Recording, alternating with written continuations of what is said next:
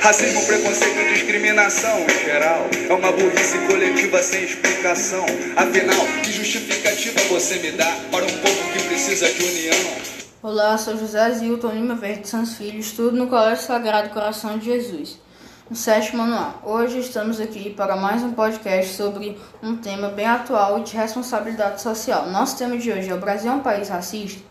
A noção de racismo tem como base a herança escravocrata do país que conviveu com a escravidão até 1888. Milhares de negros escravos foram jogados para o convívio social sem que fossem garantidos direitos de condições básicas de sobrevivência, e isso impactou toda a estrutura da nossa sociedade. As consequências refletem até hoje no cenário de desigualdade.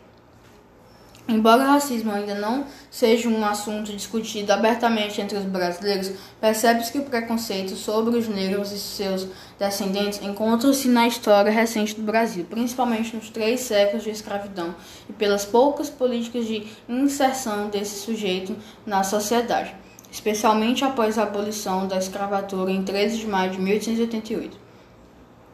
Desde o século XVI, quando os negros oriundos das várias partes da África começaram a desembarcar na África de forma forçada para trabalhar nas lavouras de cana-de-açúcar e nas minas de ouro, começou um longo período de falta de liberdade, gerando greves consequências para o seu status social.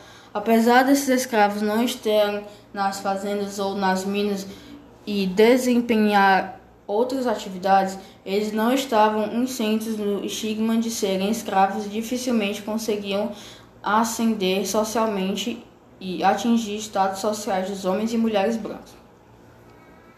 Muitos afirmam, embasados no conceito da democracia racial, que o preconceito contra os negros e seus descendentes não existe no Brasil, o que se parecia não apenas brincadeira, ou seja, não se caracterizam como racismo. Diante disso, percebe-se que, o, que as brincadeiras e chacotes direcionadas ao ne aos negros resultam em vários tipos de violência, entre elas físicas e psicológicas.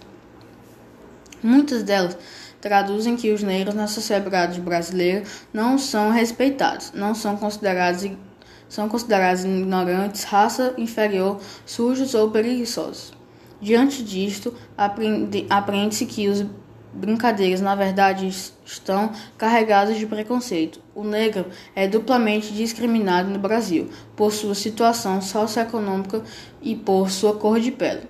Tais discriminações combinadas podem explicar maior prevalência de homicídios negros em relação ao resto da população. A Organização das Nações Unidas, a ONU, ao ser questionada sobre o racismo no Brasil, fez a seguinte afirmação: Racismo é uma construção que tem uma extensão intelectual muito intensa que empregou a mentalidade das pessoas. Portanto, tiro duas conclusões preliminares sobre a pergunta. Uma é o racismo certamente existe no Brasil e a outra é que ela tem uma dimensão histórica considerável.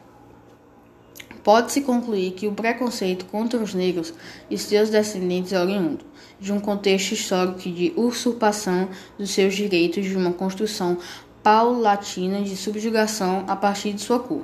No Brasil, há um racismo camuflado, disfarçado de democracia racial. Tal mentalidade, se pensamos bem, é tão perigosa quanto aquela que é assumida e declarada. Pretende-se eliminar o preconceito e o racismo através de criação de leis. Porém, é importante dizer também que é necessária, além da sem conscientização, a educação, que é o principal instrumento que poderá trazer esclarecimento a todos que podem um dia todos os brasileiros têm a mesma cor. Até o próximo episódio.